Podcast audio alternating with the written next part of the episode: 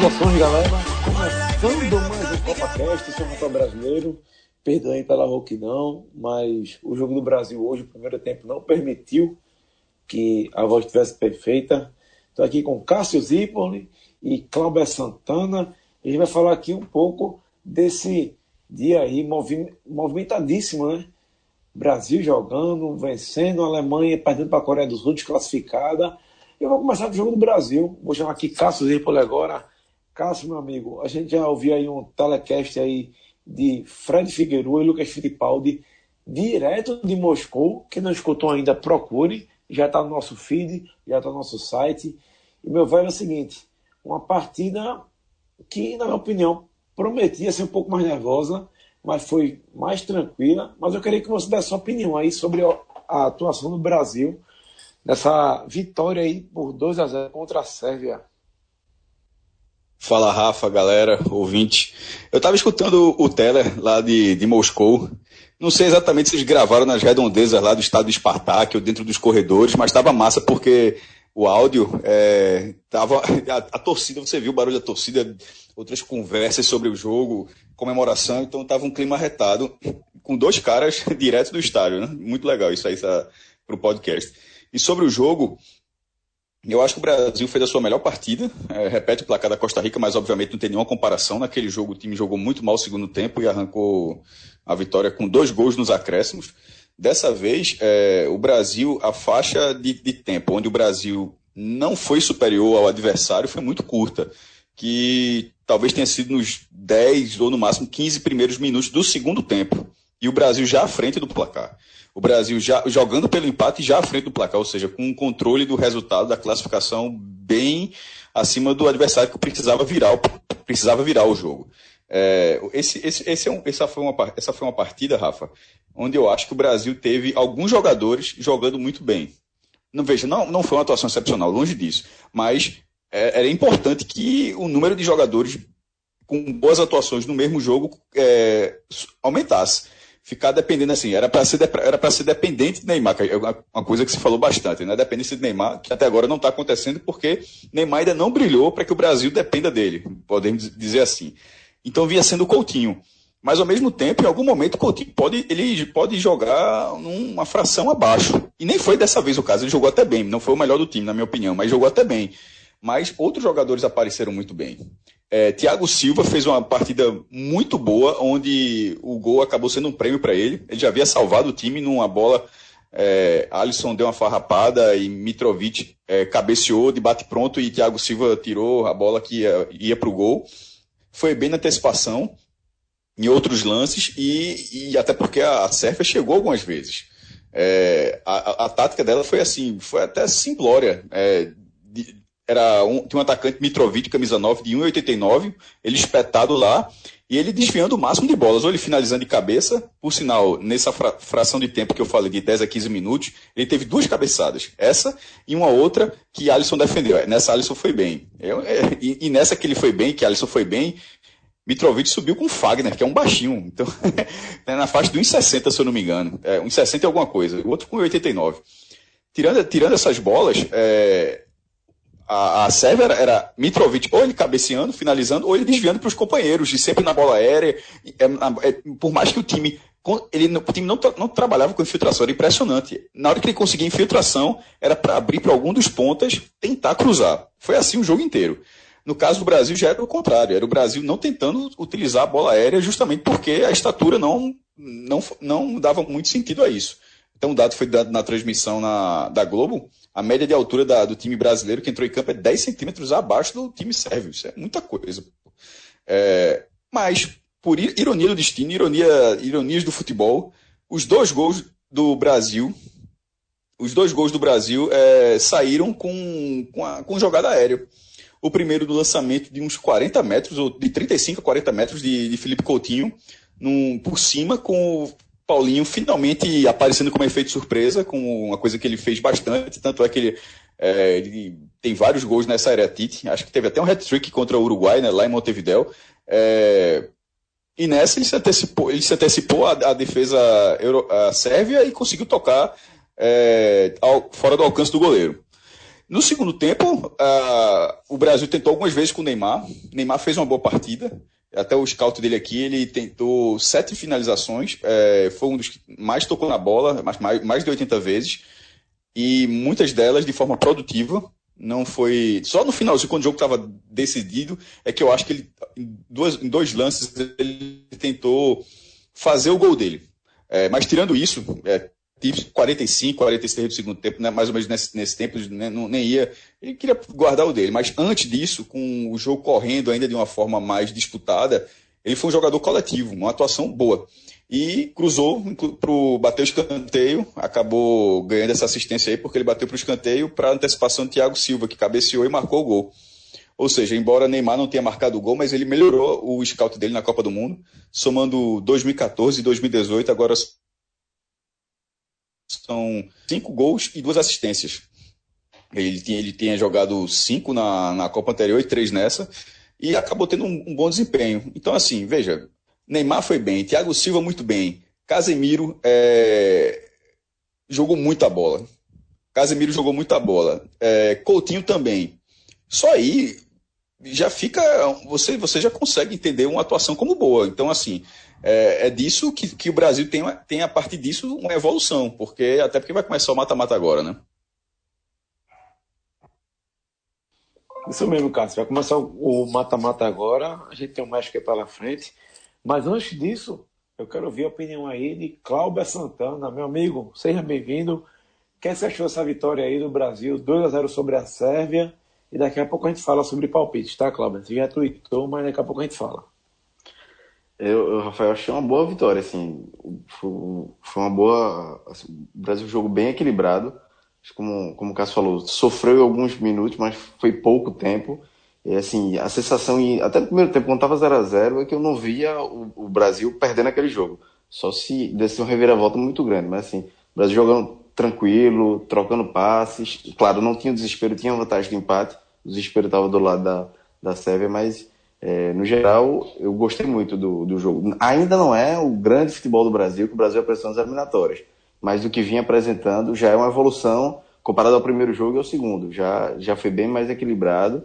Ainda precisa melhorar para chegar no, no, nível que o Brasil já demonstrou, mas isso está acontecendo aos poucos. É, a gente viu a, a, defesa praticamente toda muito bem. Fagner, gostei muito da parte de Fagner, Thiago Silva é, Miranda, Felipe Luiz entrou no lugar de Marcelo, fez a partida regular. Casimiro jogou muito, como, como o Cássio falou. Coutinho, mais uma vez. É, o único que eu continuo achando abaixo é o William. É, eu acho que é, agora já, já, já tiraria ele do time. Para o jogo contra o México, já pensava em outra alternativa. Mas, no mais, até Neymar mesmo, não foi uma, uma partidaça, mas foi bem. Faltou o gol. Se tivesse feito o gol, a gente estaria valorizando muito mais a parte do Neymar. Mas, mas ele foi muito importante, mais tranquilo, talvez pelos dois amarelos, ele estava um pouco, estava mais calmo, não reclamando tanto. Fez a encenação dele de alguns lances, que é, que é normal, acho que dificilmente ele vai mudar isso. Mas assim, é, apanhou, mas ficou na dele, não reclamou tanto, é, tocou mais a bola, momento segurou um pouco mais, mas é, é na grande maioria dos lances ele estava soltando a bola. Acho que no geral é, o Brasil sai, sai fortalecido para as oitavas de final. É, poder, poderia ser melhor, poderia, mas assim, não, não dá para ter uma evolução tão grande de um jogo para o outro em tão poucos dias. Então, se, a, a, a, história do Brasil na Copa do Mundo vem se mostrando assim, degrau por degrau. Acho que hoje o Brasil subiu mais degrau e, e ganhou uma confiança contra um adversário que a gente viu que não é fácil. Foi, fez um jogo, fez um jogo bom e tranquilo na medida do possível. Cláudio, já que você falou na medida do possível, é o seguinte, já falou de oitavas, já Marcelo já passou. Lucas e Fred já falaram mais jogo lá, do clima, da sensação, como é que foi. Eu quero saber de você o seguinte agora. Essa partida contra o México, que o México venceu a Alemanha, venceu a Coreia por 2 a 1 aí perde para a Suécia por 3 a 0 e vem para as oitavas enfrentar o Brasil. Quantas perspectivas para essa partida? Lembrando que na quinta-feira a gente vai gravar o CopaCast normal e depois tem um especial só sobre as oitavas. O que é que tu espera, Cláudio, desse jogo Brasil e México? Rafa, se fosse para escolher entre México e Suécia, eu acho que eu escolheria a Suécia para enfrentar, no caso.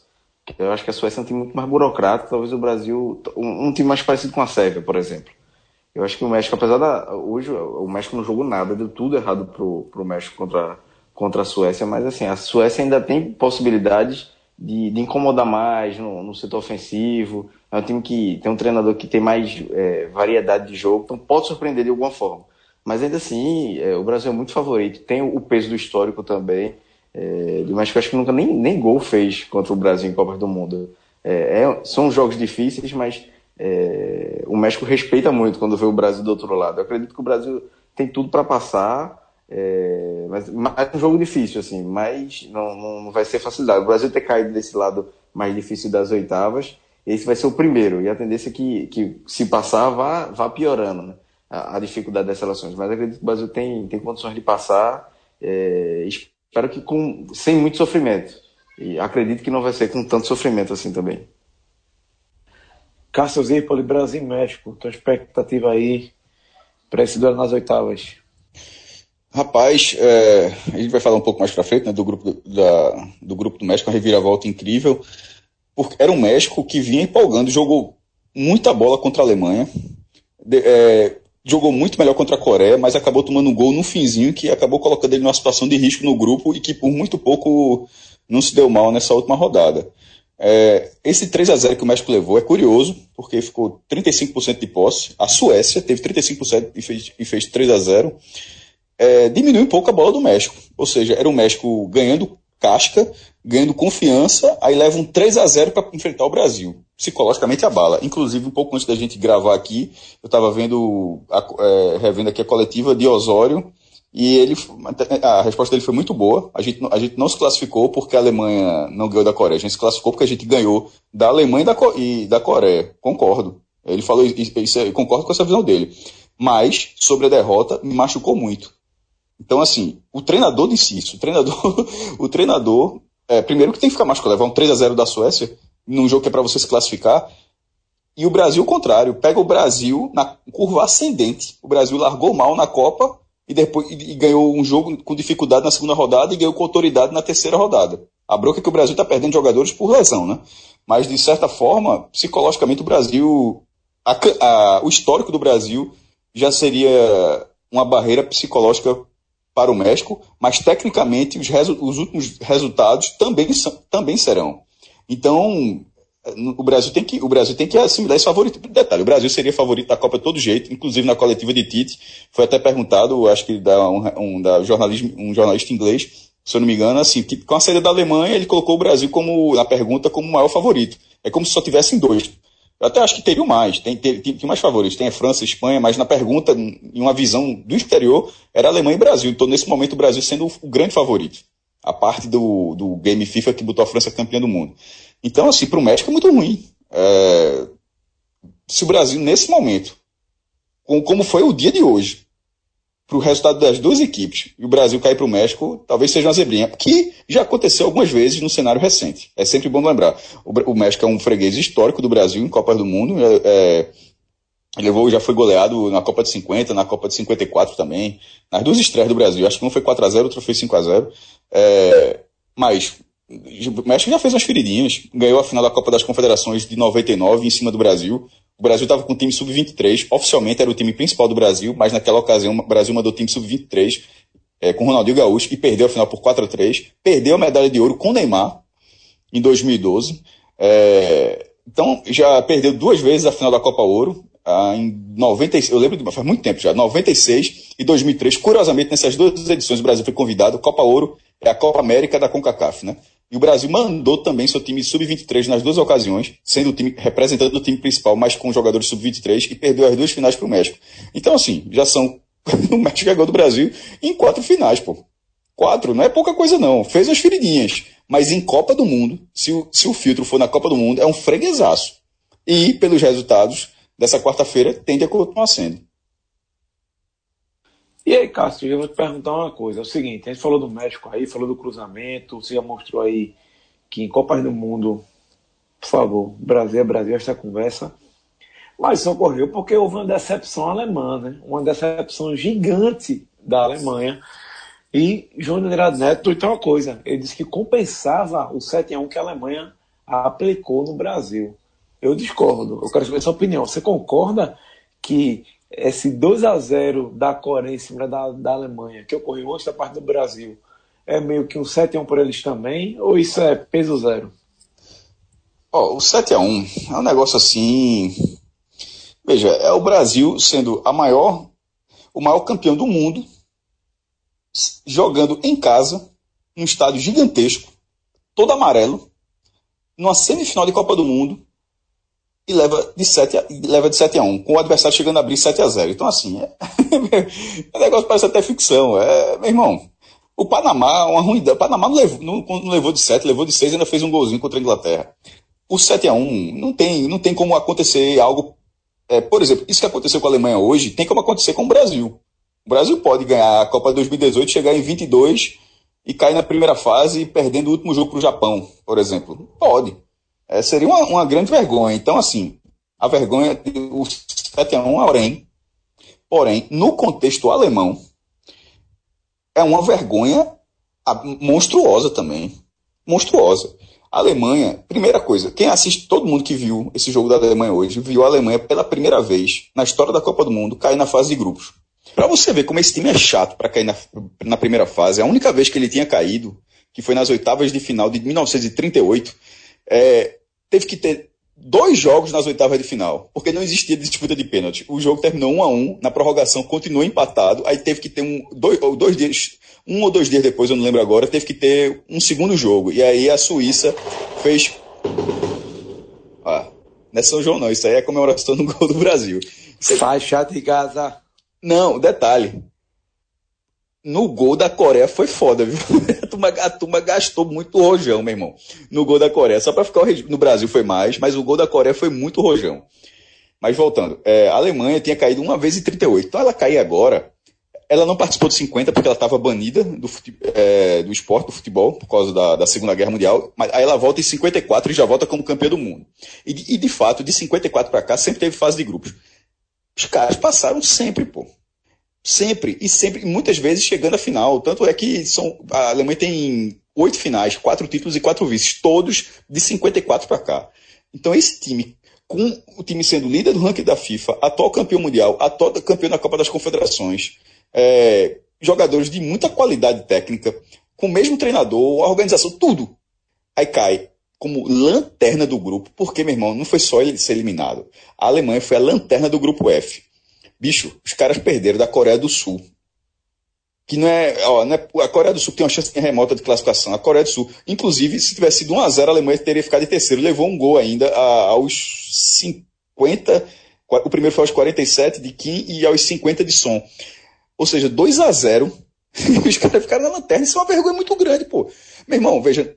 O Brasil caiu uma vez na fase de grupos. Foi em 66. Olha quanto tempo já faz. E não foi lanterna. Ainda ganhou um joguinho. Eu não sei quando é que a gente vai ver o Brasil lanterna de um grupo, não. Então veja só. É cada um com, é cada um com sua vergonha. Ser lanterna num grupo, num grupo na Copa do Mundo não é muito fácil, não. Então, essa, essa da, na, condição de campeão do, na condição de campeão do mundo. É, foi, entre aspas, o sétimo da Alemanha, sem dúvida nenhuma. Vergonha gigantesca. Clauber, tua opinião é sobre essa eliminação alemã? Como o Cássio falou, né? Lanterna perde para a Coreia na última rodada. Teve aquela, aquele fuzuê que ganhou da, da Suécia ali na cagada. Desculpa, mas foi na cagada mesmo. Tua opinião sobre a Alemanha 2018? Só para completar o que, que Cássio falou, eu não acho que, que seja maior do que o vexame do Brasil, não. Eu tava até vendo o pessoal do esporte veio perguntando, fizeram até pergunta se, se você trocaria o 7x1 por eliminação na primeira fase numa Copa eu acho que, que é, é, menos doloroso ser eliminado na primeira fase de uma Copa do que tomar 7x1 numa semifinal numa Copa em casa. Eu, eu trocaria, tá? eu trocaria isso aí. É, Eliminar essa primeira fase que 7x1, eu também trocaria fácil. Eu trocaria. Então, é, só por isso eu já acho que é, é o 7x1 ainda é um, é um vexame maior. Mas para a Alemanha, claro, não, não deixa de, de ser uma vergonha gigante, assim, porque a Alemanha ela não chega, não chegou na Copa desestruturada, não chegou com grandes problemas. Tem, tem um, um problema ou outro, mas assim, é, se renovou, teve algumas peças novas. A gente viu Timo Werner, por exemplo, no, no comando do ataque da, da seleção da Alemanha. É uma renovação que foi. Tinha alguma, teve alguns questionamentos é, de, por exemplo, Neuer, muitos questionavam que o Ter deveria ser o titular e, e não Neuer, enfim, Thomas Miller não foi bem, mas acho que no, no final a Alemanha mereceu essa eliminação porque não jogou bem, nenhum dos três jogos, teve o segundo tempo contra a Suécia que foi bem, mas também porque a Suécia é, recuou demais, então acabou sendo, sendo bem justa a, eliminação da, da Alemanha, ele, é, jogadores muito abaixo, Ozil, é, foi, foi uma grande decepção. Tinha o Werner também, apesar de ser novo, mas se botar uma expectativa grande, que ele fosse, que ele, que ele fosse o artilheiro do time, que ele fosse o, o centroavantão que se esperava dele, foi muito mal. Marco Reus, apesar de ter feito o gol no último jogo, também foi muito mal hoje contra contra a Coreia do Sul. Aí, aí Lou começou, Joaquim Lou começou, colocou Mário Gomes também, que não fez grande coisa. Então, foram muitas peças é, individuais que, que estavam mal e acabou que coletivamente a Alemanha não rendeu. É, foi, foi um futebol muito, muito fraco mesmo. Em, hoje contra a Coreia do Sul, a Coreia do Sul no primeiro tempo é, se defendeu bem e a Alemanha chegava, rodava a área, mas sem muita objetividade. Parecia até que a Alemanha estava jogando, é, já estava classificada. E a Coreia do Sul, mesmo com chances mínimas de classificação, foi muito mais decisiva. Quando atacava, atacava mais com perigo, atacava com perigo. Segundo tempo, cansou de perder o contra-ataque. Foi até. É, eu até pensei que pronto, a Alemanha vai fazer um gol no final e vai ser um, um pecado para a Coreia, porque a Coreia perdeu Cláudio, muita chance de Eu já tava puto.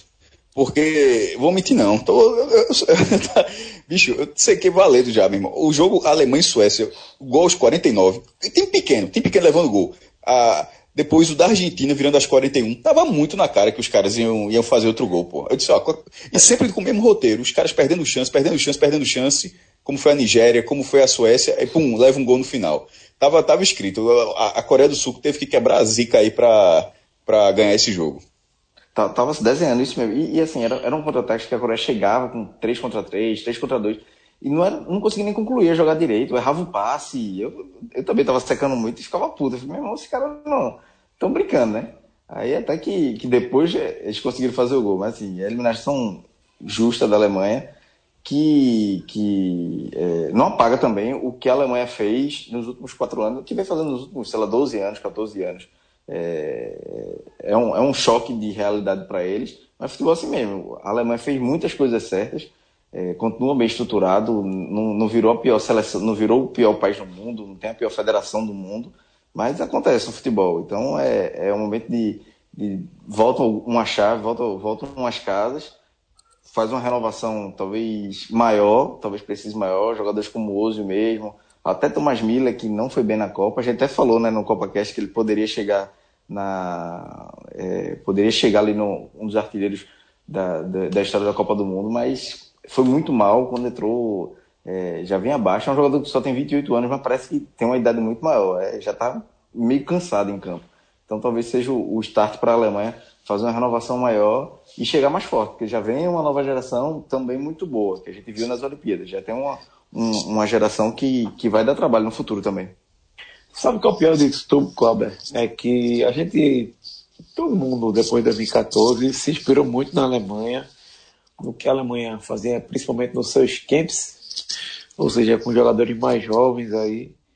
E quando acabou o jogo, meu amigo, quem quiser correr aí, pode ir lá no Instagram de Rivaldo Oficial, que foi uma. Desculpa, Rivaldo, sou teu fã, gosto muito de você, mas foi uma cagada de raiva gigante. Rivaldo, acho assim que ele não me deu nem as palavras para o que ele falou, certo? Que ele coloca assim, vou abrir aspas aqui era essa seleção que nós devíamos nos espelhar, que sacrificaram, que sacrificaram vários treinadores por não irem para a Europa estudar, que depois do 7 a 1 tudo no Brasil estava errado. É verdade que temos sempre que buscar evoluir e aprender, mas todos foram muito duros com os profissionais do Brasil há quatro anos atrás. E devíamos espelhar, nos espelhar no futebol, no planejamento, na atual campeã do mundo que não passou a primeira fase na Copa. Mais respeito dos profissionais brasileiros. Isso aí é cara de raiva, tá? É... Bem desnecessário, né, Rafa? Totalmente necessário, que é o seguinte. Essa parte é, é com ou sem cagar de raiva? De raiva? Não entendi. tem mais cagada de raiva, Cássio. Essa foi um, um pedaço. Não, deixa eu completar então. Completar, essa, aí, então. essa aí eu trato como desabafo. Pronto, vou, vou completar então, tá bom? Vamos lá. Certo. Mais respeito para personagens que brasileiros, querendo ou não, somos os únicos com cinco estrelas no peito e merecemos respeito. Por isto, eu sempre falei que o 7 a 1 foi um acidente e nunca mais irá acontecer isto. Agora vamos esperar para ver qual país temos que nos espelhar. Todo mundo tenta, mas só o Brasil é penta. E vamos em, em busca do Hexa. Hoje, no caso, na quarta-feira, temos mais uma batalha, independentemente do que acontecer, seremos e seremos, pelo menos até 2022, o maior campeão mundial. Discordo totalmente da Vila Rival, tá? Cagando é, é uma distorção, né, total. né, Rafa? A distorção, porque é o seguinte, o futebol brasileiro ainda enfrenta problemas sérios. A gente tem uma CBF que é completamente corrupta, completamente burra, porque é o seguinte, tinha um acordo, por exemplo, agora com essa última candidatura para a Copa do Mundo, que era Estados Unidos, México, Canadá, e de última hora pipocou, pipocou não, mudou de voto, não sei porquê, enfrenta represálias. Outra coisa, seleção brasileira é algo distante. Fred já falou aqui várias vezes. Quem aqui viu jogar a seleção brasileira na minha vida? Eu, tenho, eu vou completar 32 anos na próxima segunda-feira. Eu só vi um jogo da seleção brasileira. Foi Brasil-Uruguai, ano retrasado. Fred viu cinco. E porque está indo para a Copa do Mundo. Não sei, Clauber, Cássio. Cássio cobriu Copa do Mundo já. É, Cássio já cobriu, perdão, essa parte, Rafa. Copa América, isso é um absurdo, pô. O Brasil, quando essa parte do, da Copa do Mundo, só para terminar, Cássio, vai jogar com os Estados Unidos no dia 7 de setembro, que é nossa data magna. Quem não, quem tá cagando e andando aí, esquece o descobrimento do Brasil. Nossa data mais importante é a independência, que é 7 de setembro. E o Brasil vai jogar nos Estados Unidos contra os Estados Unidos. Assim, CBF, quer a próxima seleção da população? Velho, muda isso. Rafa, é, isso que você está falando, inclusive, foi uma reflexão interessante que Fred. Eu não vi como eu vi, eu não vi o telecast todo, mas cheguei até essa parte e gostei muito disso aí porque se fala muito que a é, torcida brasileira você putar para baixo, torcida argentina e a uruguaia canta mais, beleza, tal. A, a, identificação com a seleção é muito maior. Eu acho isso muito relativo, de ficar medindo a paixão de todo mundo. Aí sempre trata. Não, claro que tem brasileiro que gosta muito, mas é exceção, mas é que tá. A reflexão vai justamente em cima desse ponto.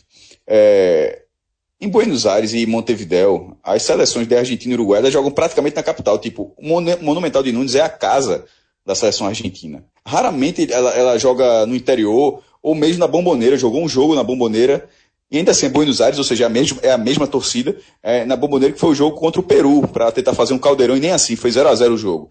Mas, de forma geral, é a, a torcida, Buenos, quando a Argentina joga, e joga bastante em casa, é a torcida de Buenos Aires, já tem gerações e gerações de pessoas que frequentam os jogos da Argentina. No Uruguai é, é isso ao quadrado, porque eu nem lembro, não sei, o Uruguai jogar no interior é uma coisa deve ser raríssima, é, é no centenário, desde 1930. No Brasil, não. O Brasil é o Rio de Janeiro, é para ser o Maracanã, que é o estádio mais novo em relação a esses aí, é de 1950, mas antes, antes jogava em São Januário, é verdade, e jogava na, nas, nas Laranjeiras, é verdade. Só que a cultura do Brasil, a cultura de seleção do Brasil, é uma cultura descentralizada. É, o Brasil, primeiro, como, é, por uma questão é, eu, eu, não tô, eu não, não, cheguei ainda nessa questão de, de, desse acordo para jogar no exterior. Estou falando assim, o Brasil, quando o Brasil jogava mais no Brasil, o Brasil jogava no país inteiro. Jogava em todas as capitais. O Brasil é um país muito diferente de análise. Não, dá, dá para dizer, a torcida. Eu acho, eu acho isso aí um, é, uma, é uma lambidinha de bola do caramba. De ah, a torcida uruguaia, a Argentina. Não, meu irmão, peraí. A, a, a comparação com a torcida brasileira, com, com a cultura da torcida brasileira é diferente. O, o Brasil joga. No, o Brasil não joga 200 vezes no Rio ou em São Paulo, não. Joga em Rio, joga em São Paulo, joga em Curitiba, joga em Teresina, Manaus. Já jogou em Campina Grande, pô. Interior da Paraíba, em 91. Foi, é, acho que foi a única vez, inclusive, que jogou no interior do Nordeste. Campina Grande já recebeu o jogo da seleção brasileira. É, João Pessoa, Natal, e por aí vai. Então, assim, e, e toda vez que, que uma, uma cidade recebe a seleção brasileira, é um evento. Essas pessoas não estão acostumadas. É como você tá, é exatamente o que você está falando. Essas pessoas não têm uma vivência de seleção brasileira. Essas pessoas não têm que ficar, elas não têm que elas ser iguais a, a um povo que é, acompanha a seleção brasileira. Porque se colocar a Argentina para jogar num, num, num rincão, vai ter os caras lá pulando, mas vai ter outras pessoas lá que vão estar tendo contato com a seleção argentina pela primeira vez. E é, e é improvável que essas pessoas sejam esses mesmos argentinos fanáticos que frequentam os jogos. Dificilmente serão. Porque ela não tem esse contato. Então, assim, a seleção brasileira é dessa forma.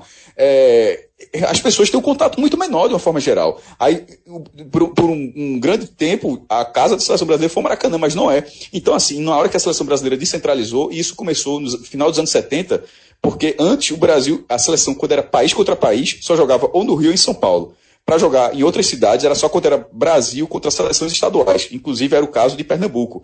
Jogou na Ilha do Retiro em 56, na Ilha do Retiro em 59, no Arruda em 78. Aí só no, no início dos anos 80 começa no Arruda, em 82, que é contra a Suíça, 1 a 1 é que começa jogos é, jogos oficiais da FIFA, ou seja, país contra país, em outros estádios. Mineirão, é, Beira Rio, Olímpico, Couto Pereira, por aí vai. Aí chega 2006 com essa cultura já estabelecida, onde cada, cada, cada estado fazia, tentava receber o jogo da seleção brasileira para ter esse evento de vez em quando. Aí o Brasil começa a jogar só no exterior, pô. Ou seja, aí o Brasil não começa nem a jogar mais do Brasil, nem no Maracanã. Nem, ou seja, nem a cultura de Maracanã existe. Porque aí o Brasil joga uma vez no, no Rio e teve uma vez que nem foi no Maracanã, foi no Engenhão, porque o Maracanã está num show. É tanto problema que, que essa comparação é muito injusta. Essa comparação, essa comparação é muito injusta. E aí o Brasil agora só joga do exterior, como você falou. O Brasil. É... o Brasil, se for campeão mundial, por exemplo, nesse momento não tem um amistoso no Brasil, tem um amistoso fora. Eu acredito que se ganhar a Copa vão fazer um amistoso no, Bahia, no Brasil, não é possível. Porque isso aconteceu em 94, um amistoso foi em Porto Alegre, ganhou da Yugoslávia 2 a 0 e teve um em 2002 que foi no, no Castelão, o de 94 foi no estádio do Grêmio, o, o, antigo, o Olímpico. Em 2002 foi no Castelão. O Brasil até perdeu o jogo, se eu não me engano, para o Paraguai. Então, assim, se ganhar a Copa, acho que o amistoso aqui a turma vai fazer. Mas não tem. Então, essa, essa cultura. E ainda assim, tem 20 mil brasileiros lá se esforçando para torcer. Enfim, é, me irrita um pouco esse assunto, porque.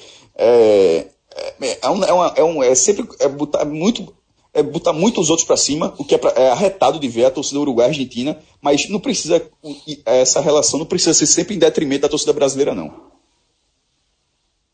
Concordo um pouco da, da distorção que Rivaldo Pode ir, Cláudio. Só completar, Rafael, que, que Rivaldo falou falou da distorção dele, é, falando dos profissionais, né, que, que humilharam os profissionais brasileiros. É só pegar o cenário como a gente estava em 2014. É, a seleção dependia, dependia muito de Neymar. Se a gente continuasse dependendo tanto de Neymar, talvez o Brasil não estivesse fora já na primeira fase da Copa, isso, em 2018. Então, é, a gente viu na semifinal Bernard entrando em campo, sendo titular da seleção, é, mais por uma coisa é, por, por, ele conhecer o Mineirão, mais uma coisa é, talvez afetiva, supersticiosa do que tática. É, se fosse tática, talvez o Brasil entrasse com um jogador no meio campo e, e, Filipão apostou mais na superstição. Então, a gente estava muito atrasado. É, não, não, eram críticas injustas. Talvez fossem, algumas delas foram mais exageradas, mas não, não, não foram injustas. O Brasil estava muito atrasado. Tava, é, se, se Rivaldo pegar hoje o Campeonato Brasileiro, ele vai ver a renovação que que, que vem acontecendo no Campeonato Brasileiro do, dos treinadores. São muito, tem muito mais treinadores jogos. Claro que não é para se jogar fora os mais velhos, mas os mais velhos têm que se renovar. A gente vê Abel Braga é, é, se renovando, estava tava fazendo um trabalho é, interessante no, no Fluminense até, até sair recentemente. Então, alguns, alguns se renovaram, outros ficaram para trás. E, e, isso foi incentivado depois do 7x1. O, o 7x1 foi muito trágico, o Brasil foi ruim, mas teve a sua CVT do futebol brasileiro. É, depois ainda tivemos Dunga de novo, que a CBF demorou para acordar, mas hoje com o Tite a gente vê uma preparação é, muito mais homogênea do Brasil, um time muito mais coletivo, que, que seguisse aquela toada de 2014, hoje a situação do futebol brasileiro é, é, estaria muito pior. E aí Rivaldo distorce um pouquinho. É, a Alemanha foi eliminada na primeira fase por circunstâncias do futebol, mas o que ela faz fora de campo que, que resultou em, em, no título de 2014 não, não, se apaga, não. Continua sendo um trabalho muito bom, mas que não deu liga nessa Copa. Mas assim, ninguém vai, vai descartar a Alemanha daqui a dois anos, não. Por exemplo, na próxima Copa do Mundo. Vai entrar como favorita novamente. E é o seguinte, senhor, a gente está falando aí dessa cagada de raba de Rivaldo, mas vamos deixar um pouco de lado. E é o seguinte, já falou aí se compensa ou não compensa, e a pergunta é o seguinte Tivemos quatro saídas da Copa do Mundo hoje. Está claro que a Alemanha é a grande decepção, é o grande, a grande seleção que ficou devendo. Mas entre Sérvia, Costa Rica e Coreia, Quem ficou devendo a tua opinião, Clauber, dessas três seleções, tirando a Alemanha, lógico? Sérvia, Costa Rica e Coreia. Acho que Costa Rica, assim, apesar de, de, de ter chegado é, já com, com a seleção mais velha, né, do, com, comparado a 2014, mas assim, não é nem que é uma grande decepção, mas é porque a Coreia do Sul venceu a Alemanha, por exemplo. A Sérvia disputou a vaga até o final. Então, é, chega a ser uma grande decepção, mas né, né, comparando esses três, é que, é que, decep, é que decepcionou mais. Mas ainda hoje, contra a Suíça, na, ainda deu um caldo, né, empatou. Também por falta de interesse muito da Suíça, mas é, dos três eu fico com a Costa Rica. Cássio, quem ficou devendo aí? Sérvia, Costa Rica ou Coreia? Sérvia, Costa Rica ou Coreia? Coreia não. Coreia ganhou da Alemanha, pô. É, essa, essa, vitória aí é uma das maiores vitórias da história do país no futebol. Então, pelo contrário, não passou de fase, mas. É... Uma das maiores vitórias do futebol asiático, Cássio. Não, sim, exatamente, perfeito, perfeito, Clauber. É uma das maiores vitórias da história do futebol asiático. É, a maior campanha é a da própria Coreia, 2002. Curiosamente, foi eliminado na semifinal pela, pela Alemanha, 1 a 0 mas aquela campanha, apesar de ter sido sempre finalista, as pessoas têm o desdém, eu mesmo tenho, pela quantidade de ajuda que a Coreia teve da arbitragem. Não, não tinha resistido ao VAR nem nas oitavas de final, aquela, aquela campanha da Coreia.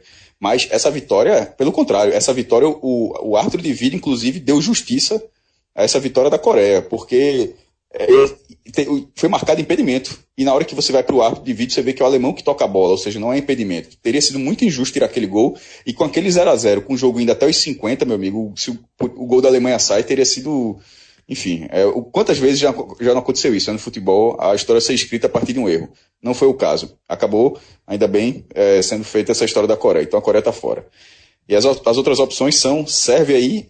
Em Sérvia e Costa Rica. Sérvia e Costa Rica. Sérvia e Costa Rica. Mas eu acho que a maior decepção fica sendo a Costa Rica, porque a Costa Rica ela chegou às quartas de final da, da última Copa, é, da Copa, da Copa 2014, saiu invicta e acabou é, nessa Copa sendo a última seleção a marcar um gol na Copa. O Panamá já tinha feito. O Panamá, meu irmão, de 32 seleções, só a Costa Rica não tinha feito nem gol.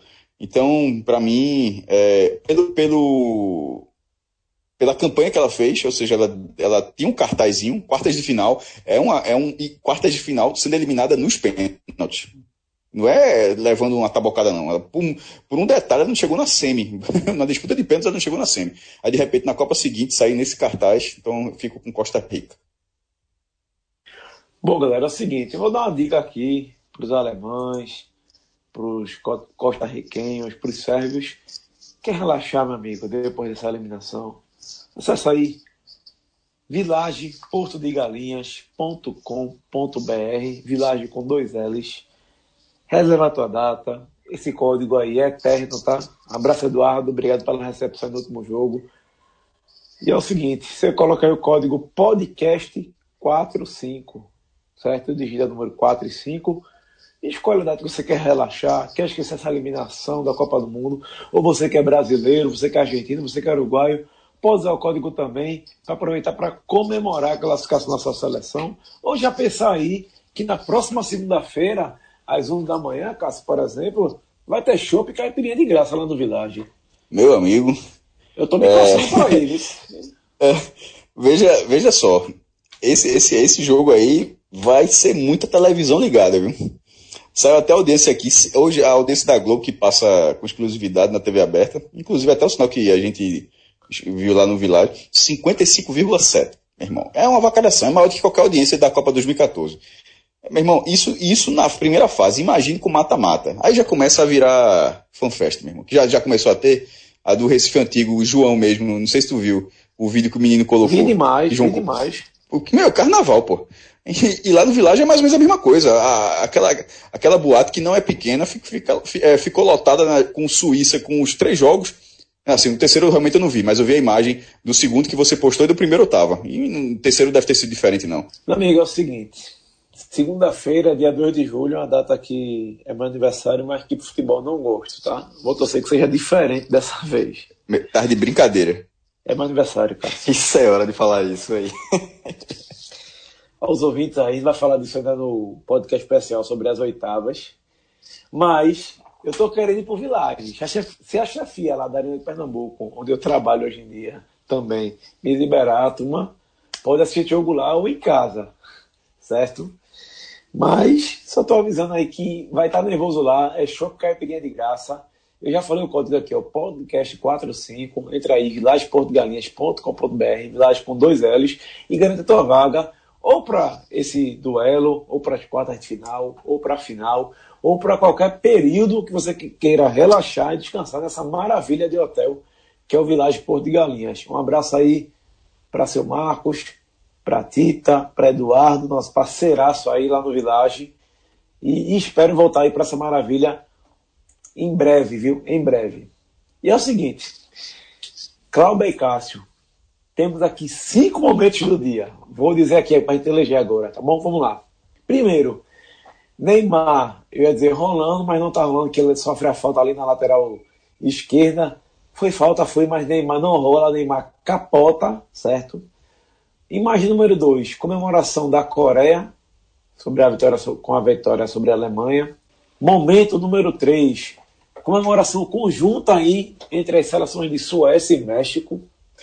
Momento número 4 é Noia indo para o ataque e não deu certo, como a gente viu.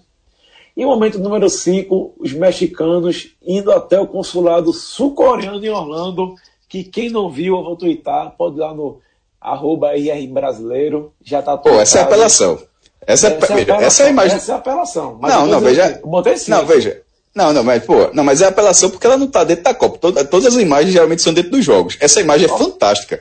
Veja, a imagem, é, veja, se for assim, a gente deveria ter feito antes também, porque eu concordo. Essa imagem, meu irmão, eu, inclusive eu ri demais com o vídeo, porque o, era o, o coreano que sai é realmente o cônsul. Ele é sai e toma né? tequila. Ele, não, não, ele sai e toma tequila com os caras. O mexicano enlouquece. O vídeo é muito escroto. No, na, na, no consulado, na embaixada, embaixada sul-coreana, lá na cidade do México. Mas assim, é, é fantástico, mas não é imagem do dia, não, pô. A imagem do dia tem que ser dos jogos. Para manter o critério. Então tá ok, Cássio. Concordo com você. Imagem número 5 retirada. Você Posso sugerir uma? Não, ela, ela, já ficou, ela já ficou como, como lembrança. Uma lembrança digna, mas assim, não pode certo. concorrer. Então, calma, deixa eu perguntar a você. Qual a sua imagem aí, Cláudio? Eu sugeria é, a, o, o, hino do Brasil. Acho que depois que acabou, que tem a, a, a parte do hino tocado pela FIFA, né? É, a torcida cantou, né? O, completou o hino que nessa Copa não tinha acontecido ainda, mas aconteceu muito em 2014 na Copa das Confederações também. E foi um momento, achei um momento bonito. Até Neymar é, dá um sorriso assim, né? Ele, e, e, os jogadores ficaram ainda perfilados, esperaram. Não, Neymar cantou. Cantou. Neymar isso, cantou. Todo mundo cantou. E na capela. Concordo. Não, isso. Ok. Eu, eu, eu, assim, como número 5. Quando, quando para a, a, a, música e a torcida continua, o Neymar dá um sorriso assim, como, como assim, talvez relembrando 2014, não sei. Mas assim, é, parece ter gostado, né, do, da, da, postura da torcida ali cantando. Foi, foi mais bonita. Então vamos lá, para ficar organizado, vamos recapitular. Momento 1, um, Neymar capotando. Momento 2, comemoração da Coreia. Momento 3, comemoração Suécia. Momento 4, Noia indo para o ataque. Momento 5, indo à capela. Cássio Zirpoli, com você, meu amigo. Meu velho, apesar do Brasa aí, o Brasa tá cheio de concorrente, eu vou na Coreia do Sul, meu irmão. A festa dos caras foi maior do que a festa que o Brasil fez. Pela, nos dois gols. A festa dos, dos sul-coreanos é, foi maior. E, sobretudo, o primeiro gol, meu irmão, porque eles comemoraram duas vezes. Eles comemoraram, o juiz deu o gol, e depois o juiz olha pro bandeira, depois que olha pro bandeira, anula, aí depois recebe o áudio, vai lá pro VAR e confirma o gol. E aí, meu irmão, vai todo mundo no banco. Foi muito engraçado, velho. E assim, era é, gol grande. Gol na Alemanha, pô. Então eu fico com a imagem dos coreanos do gol. Cláudio, qual a tua imagem do dia? É, eu também, vou, apesar do hino também, de eu ter sugerido o hino, mas assim, a Coreia, o hino deve se repetir outras vezes essa cena, mas a, a da Coreia é, acabou por aí, mas foi, foi engraçado e foi legal, né, a comemoração deles. É, eu não, não, vi depois como ficou a imagem lá na, na Coreia, mas a, a turma deve ter comemorado com suas classificação, porque o resultado desse, é, para acontecer de novo, vai ser difícil demais. Bom, Meu voto de Minerva não vai ter que entrar aí, então a comemoração da Coreia, ela está aí a imagem do dia, imagem do dia 14. E aí, Cláudio, eu vou te perguntar, craque do dia, quem é teu craque do dia? Rafa, eu vou ficar com, eu vou, vou votar em, em Thiago Silva. Eu acho assim, é, pelo gol É que ele. ele fez, Olha, eu vou endossar o que Cláudio vai falar aí. é, pelo gol que ele fez, pela Copa que ele vem fazendo, é muito regular, é, tempo de bola por cima, desarmes. Eu acho que ele, que ele vem sendo um, um jogador. Vem falando de Coutinho pelos gols, pela assistência, mas ele vem sendo também um- um- um pilar importante na defesa. E hoje o gol foi para coroar o, o momento dele, e principalmente depois de ter vindo daquela, da, daquele de 2014. Eu não, por exemplo, a gente questionou a- a- a- o negócio dele ser capitão, eu não colocaria, mas isso não anula a be- bela Copa do Mundo que ele vem fazendo. Cássio já está endossado, né? Então, É, sim, Thiago Silva. É, não, na- no, no post que eu fiz, é, eu coloquei o velho pódio. É, eu coloquei Thiago Silva em primeiro, Coutinho em segundo, Neymar em terceiro. É, em- como, eu tô- como eu uso um padrão, colocar os três jogadores, eu coloquei esses três. Mas como eu já disse aqui, Casemiro é, pode ser o pódio de judô, que geralmente tem duas medalhas de bronze, né?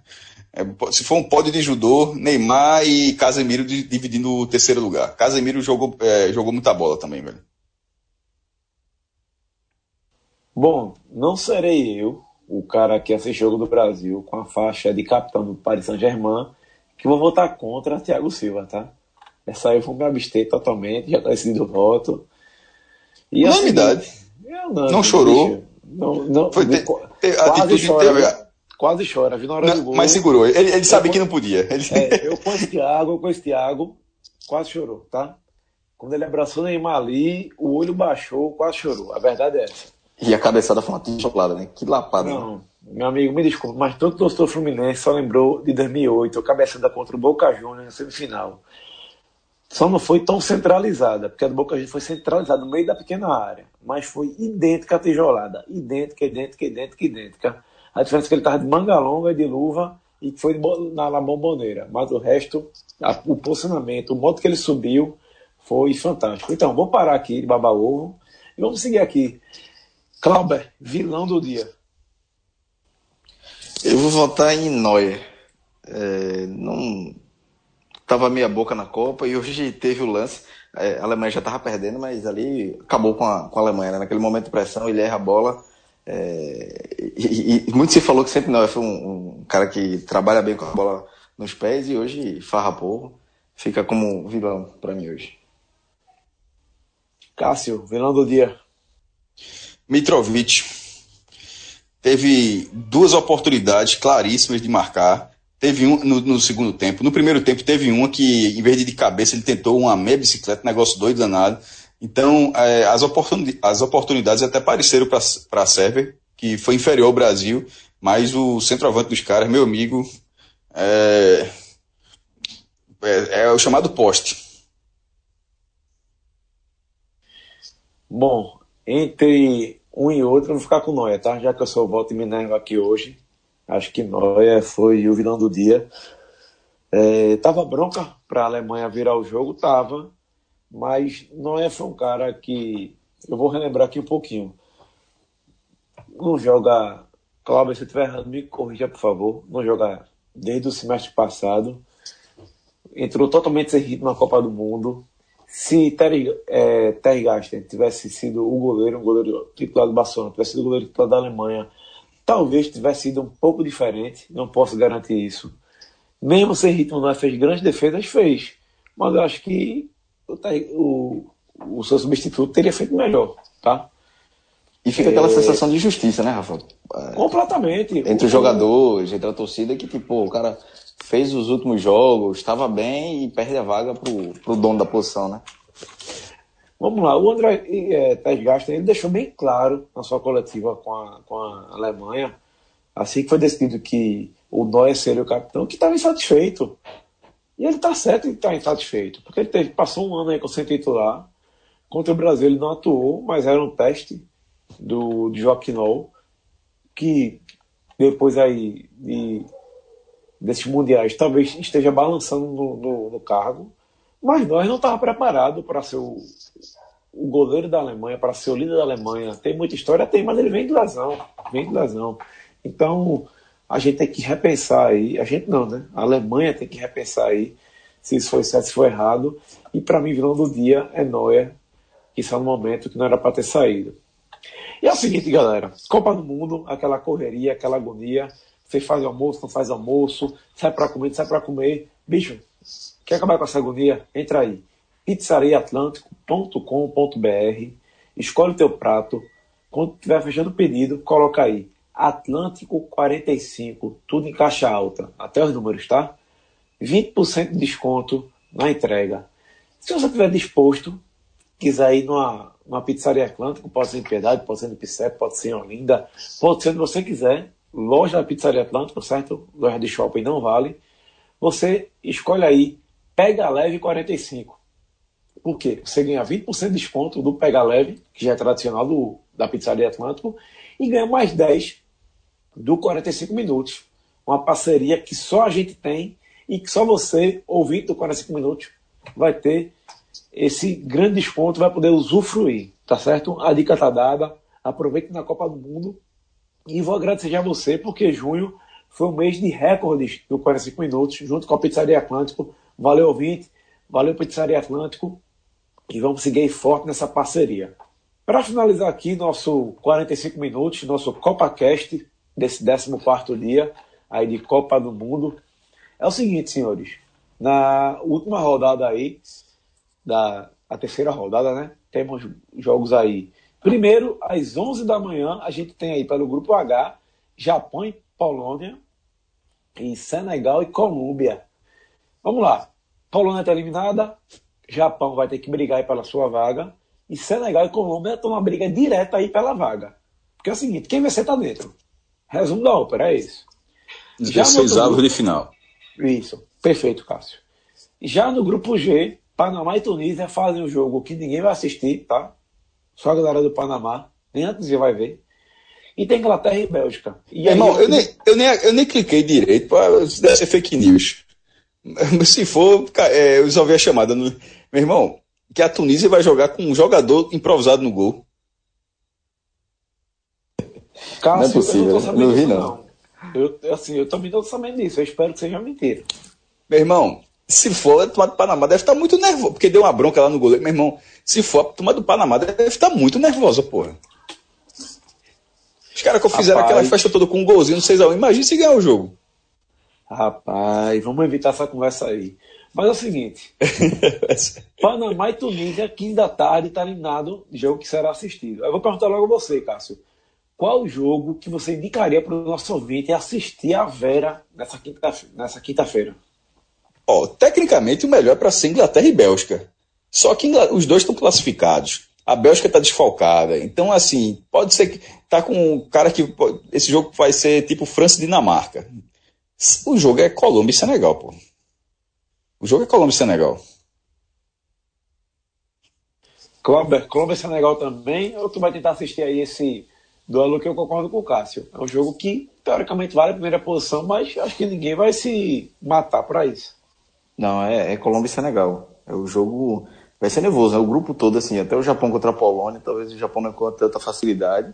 É, vai, vai interessar muito, pra, vai, vai ser bem interessante. Mas acho que, que, que o jogo da Colômbia vai, vai, vai, ser, vai, vai ter mais possibilidades, assim, de, de prestar atenção no outro resultado, as duas equipes buscando o gol o tempo todo.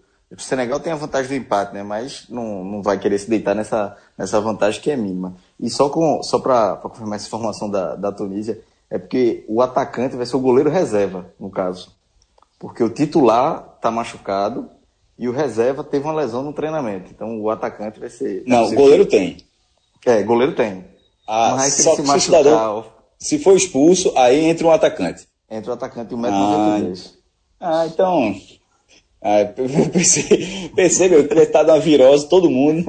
Goleiro 1, um, o 12 né? e, o 20, e o 22 eu disse, olha, atacante, é tu. Quem é o mais alto aí? Entra. Quem é o mais alto aí, vai tu, grandão. Bom, galera, enquanto essa resenha aqui, a gente destacando aí quais são os principais jogos, eu vou ficar aí com o e Senegal. Certo? Ah, esse jogo eu vou tentar assistir de qualquer modo, porque vale vaga, é confronto direto. E a gente espera você amanhã aí, no 15 dia de CopaCast. Lembrando que amanhã tem CopaCast tradicional, só vai ser gravado de um modo diferente, certo? A gente vai estar tá, se reunir presencialmente, depois aí de, sei lá, quantos, quantos dias eu não te vejo, Cássio? Tem uns 10 dias já que eu não te vejo? Pô, faz tempo. Eu tô gravando todo dia, mano. Tô, tô cansado. Mas, Mastro, tô com saudade de você, viu? Tô com saudade daquela resenha lá da nossa salinha. É, a salinha tá fazendo falta, meu. A salinha tá fazendo falta. E a salinha tá cheirosa, viu? Tá limpa. Aqui a limpeza. Pô, tá que se não tiver. Segue saudade lá. e logo depois a gente vai gravar um especial sobre as oitavas de final, certo? A gente vai dar uns pitacos, nossos palpites, vamos analisar o caminho das seleções. Vai estar tá lá eu, Cássio, Clauber, Júnior Neto, Celso Shigami Lucas e, e Fred não vão estar ainda, porque estão longe, né? Estão lá na Rússia ainda. Pode ser que na próxima segunda-feira a gente já tenha aí o retorno de, de Lucas. Fred ainda fica por lá. E só vou mandar uma mensagem aqui: chupa Fred, tá? Porque Fred queria Alemanha e Brasil de todo jeito, não rolou. Teu azar, Fred, para mim, teu. Fica aí com o Brasil e México. E a gente se vê no próximo CopaCast. Valeu, Cássio. Valeu, Clauber. Valeu, Valeu galera. Dos trabalhos técnicos. Forte abraço, galera. Até a próxima. Tchau, tchau.